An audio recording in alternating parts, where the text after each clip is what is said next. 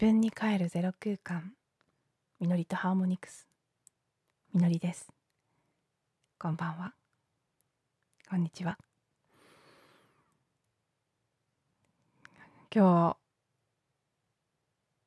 日令和3年6月9日ということで弥勒の日って 呼んでる方もいらっしゃるみたいですね。結構あの YouTube なんかでも369っていうことからのメッセージっていう動画がちょこちょこおすすめに上がってきてましたけど私はたまたま日中いつもあのー、ね私のガイドになってくれる存在の人と少し電話で話せたりしてその人からねその弥勒の日って言ってる人もいるねみたいなことを言ってもらって初めて気づいたんですけど6と9っていうのは数字的に見ると形が示す通りうーんなんかこう対というかね一つの統合っていう感じの意味もある数字ですしさらに令和3年ということで369で何かね一つのうーんあそして明日がね金環日食の新月ということもありますしね。なんとなくこう結構テーマ性のある日だったのかななんてなんとなくですけど感じています。そして私自身はですねやっぱり昨日の音声でも9の話を少しさせてもらったんですけどね。あの9っていう数字からのメッセージがあってでたまたま昨日がエピソード199で99って来てるなと思ったら今日が6月9日ということでねやっぱり9だなって。そして今日なんかねふとああ本当に急だなって本当に何かの一つのサイクルの終わりを迎えているんだなっていう感覚がすごく午前中から自然と湧き上がってきてしみじみとうーん感じる部分が大きかったんですよね。漠然となんですけど何かうん具体的にっていうよりは本当に感覚的なこととして一つのサイクルが終わり次のフェーズに行くところに来ているっていう感覚それはちょっとこうネガティブなサイドの表現としてはこのままじゃもう嫌だみたいな感じとしても出てきているんですね。現状打破したいっていう感じのもうこのままここにいたくないっていう感覚としても出てきているのでそっちサイドに目を向けてしまうと結構気持ちが悪いというかあのね過去や未来にそれを投影し始めちゃったりもするのでマインドは過去のことを悔いてあこの何年かやってきたことが本当に良かったんだろうかみたいな不安になったりあるいは未来に対してこのまま変わっていけなかったらどうしようって不安になったり本当にね今ここにいるっていうことができない瞬間は結構思考にとらわれて過去未来に投影された不安に苛まされて落ち込んだりもする。そんな時間も割と多めに出てきているんですけどそれをねちょっとこう視点を転換してみてみるととにかくエネルギーとして魂的なメッセージとして次のフェーズへ進んでいきたい。ここからさらにねこの脱皮して殻を破って踏み出していきたいっていう感じのエネルギー感が内側で高まっているっていうことなんですよね。ねどついついねあの過去にまで投影してしまいますけどでもまあそうは言ってもやっぱり起きたことは何であれ起きたことは正しかったというふうに思いたいですしそうだと思いますし。そして今こここの瞬間に関して言えば間違いなんて何もない。これは誰にとっても何にとってもそうなんですけど全てが起こるべくして起こってることだから今この瞬間は全てが最善である。どんな風に見えたとしても全てが最善で。そしてここからはどうなっていくのかっていうこと。うーん。なんですけどまあ、ちょっとねもやもやっと後ろに振り返っても今この瞬間すらも疑いたくなるような感覚もありつつでもそれぐらい今とこれまでっていうことが解体されていくもう一回そこからね解き放たれて立ち去っていく流れにあるのかななんていうふうに感じていてうん。それはとても怖いことでもありますけどね。なので私自身が今日この私の感覚に対して不都合な真実というふうに 読んでいました。不都合な真実気づいちゃったって、うん、今日私がうん分かりやすい形としてなんとなくね感じていたのはマリンバに関することだったんですね。ちょうどもうすぐ丸3年になるんです習い始めて2018年の7月からレッスンを受け始めているので今月末で丸3年になりますそして今週末3回目の舞台発表会があってかなり難しい曲に取り組んできたのでそのまあね最終的なお披露目の場という意味でもいろんな意味でねすごく完了感があるんですね。やっぱり3年っていうサイクルはなんかこう何に何をするにしても一つの節目感がありますよね石の上にも3年っていうことわざがまさに日本にはありますけど。うん、なんであれ3年続けてみてどうかっていうところって結構あると思うんですけどその3年目という節目3回目の発表会という一つのあ昨日もなんか3ってメッセージ3回聞いたらね真に受けるみたいな話しましたけどやっぱり3って何かねこう完成の数字ですよね。1と2っていうのはまあ右か左かみたいになって3になって初めて線が面になるっていうことですね。3つ点ができて初めて面になるんですけど何かこうそういう意味ですごくこう一つの想像が生まれるポイントだと思うので何かをしていく上でも3年目とか3回目っていうのがなんとなくこう感じるものがあるのはそういうところからも来ているのかもしれないんですけど、うん、今日なんとなく感じてしまったのはもちろんだからさっきも言った通り過去に起きたことは全て正しかったと思うのでその時はそれで良かったしそれが必要だったしそれがなければ今感じてることや次に起きていくことは起きえないのでいらなかったっていうことではないんですけれどもでもある面でこの私がマリンバに打ち込んできたこと他のことをほとんどねやめるぐらいの勢いで夢中になってマリンバを弾いてきたことっていうのがいろんな要素があるのでもう見えない領域でもっともっとねあのそういう必然性はどこかにあったんだと思うんですけど今日の私の感覚としてはある部分ではそれが全てではないですけどある部分ではそれをうーん隠れ蓑とか何かこう目くらまし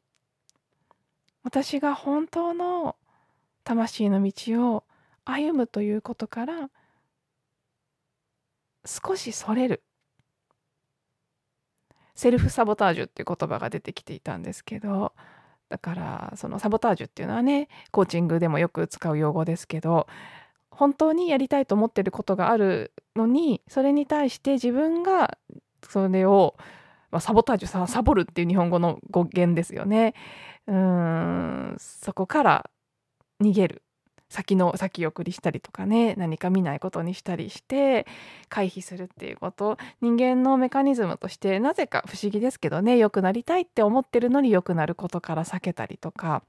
何か変わりたいと思うのに変わることのこう怖さからサボタージュですね。本当にこう行動を起こすことをサボってしまったりとかする。これはもう本当に誰でも必ずあってそういうところを超えていくためにもコーチングとかでねコーチがついて伴走することで一人では超えにくいところを超えていくっていう意味もあったりするんですけど、まあ、まさに私自身が一つのサボタージュにはまっていたんじゃないか。そしでそれがうまいことねマリンバっていうものが現れてそこに打ち込むそこに情熱を注ぐっていう一見良さそうに見えたことをしていたことによってうーん隠されていた見えなくされていたんじゃないか。そんな風にね感じて。まあもちろんね本当に不都合な真実でそう考えてみるとショッキングな部分もあると思うんですけど不思議とすごく冷静だったりなんか悲しいとか苦なんかいあそんなガーンみたいなのはあんまりなくて本当に不思議なぐらい冷静な感じでああでも本当にこれはサボタージュだったかもしれないなって。うん。本当は行ってはいけない方に寄り道していたのかもしれない。でもねもちろんそれが必要だったっていうことをどこかで知っている分かっているからこんな風に冷静にサボタージュだったかもなって思ってるんだと思うんですけど必要があっての回り道というか必要があっての間違い間違いじゃないんですけどなんか先送りみたいな あの必要があっての先送りという意味で言うとタイミングを待ってたっていうのもあるとは思います。なんとなくこうね足並みをこう揃える時代の流れ地球全体のあるいは人類全体の変化に足並みを揃える形でね感覚調整みたいなことをしていたのかもしれませんしあるいは古い時代のものをそこにやり残したことをやりきるとかカルマだったとしても記憶だったとしても。何かやりきる。やりきるからこそ終わることができるっていう意味でやりきる3年間だったっていうのもあるかもしれません。なんかそれは言ってみて結構しっくりきたのでそこが一番大きいかもしれませんね。でも全部あると思います。古い時代のやり残しをやりきる時間調整。そしてサボタージュ。どれもあった感じがする。でもまあなのでね過ぎたことはどうであれなんとなく私自身が今回の発表会と3年目という節目を迎えるタイミングで改めてマリンバとの向き合い方もそうですし仕事や生活も含めた人生そのものとの向き合い方そこをすごくね見なくてはいけないタイミングに来てるな。見ざるを得ないぐらいのもうよくわからない本当にここを突き破って出たいっていう感じの現状を打破したい。ここにとどまり続けたくない。ってすごくこうねある意味ぬるま湯。心地よかったしそれがこれまでの必要な豊かさでもあったし幸せでもあったし。だけどもうそれだけじゃダメなんだっていうところに差し掛かっている感じのそういう意味での Q 本当に最後の完了のところに来ていて全全く新しい人生なり全く新しい何かに踏み出していきたいんだっていうそのもうほんと渇望というか叫びというかね魂の叫びみたいなものがすごく出てきているなって。うん。ただね現実レベルでどうしていっていいのかっていうことは正直あんまりよく分からなくって何かすごくこれをやりたいっていうことがあるわけでもないですし住む場所とかを環境を変えたいと思ったとしてもね経済的な制約とか今すぐどこかに行けるのかっていうと難しい部分もありますし。いろいろね思うこともあるので。まあまずは何より湧いてくるそういうねこのままじゃ嫌だっていうこともそうですし何かこうサインが欲しい導きが欲しいっていった期待ですとかどうしていいかわからないっていう思いや不安はね浮かんでくることを全部を丁寧にクリーニングしてそして感じたことインスピレーションで受け取ったことを行動に起こしていくしかないなと思ってるんですけどまあなんか本当これはね見る角度とその見るタイミングにもよってでなのでこれまではそれで良かったけれどもいいと思ってやってきたものが終わりを迎える。そしてだだからこそ違った風に見えてきて新しい何かへと向かっていく。そういう感じのね終わりと始まりっていうのが多分私だけじゃなく多くの方の身にいろんな形で体験の仕方はもうほんと千差万別でねそれぞれ違うと思いますけど規模もどういう場所でねカテゴリーで起きてるかっていうのもいろいろだと思うんですけど大きくざっくり言うと古いものが終わり新しいものが始まるっていう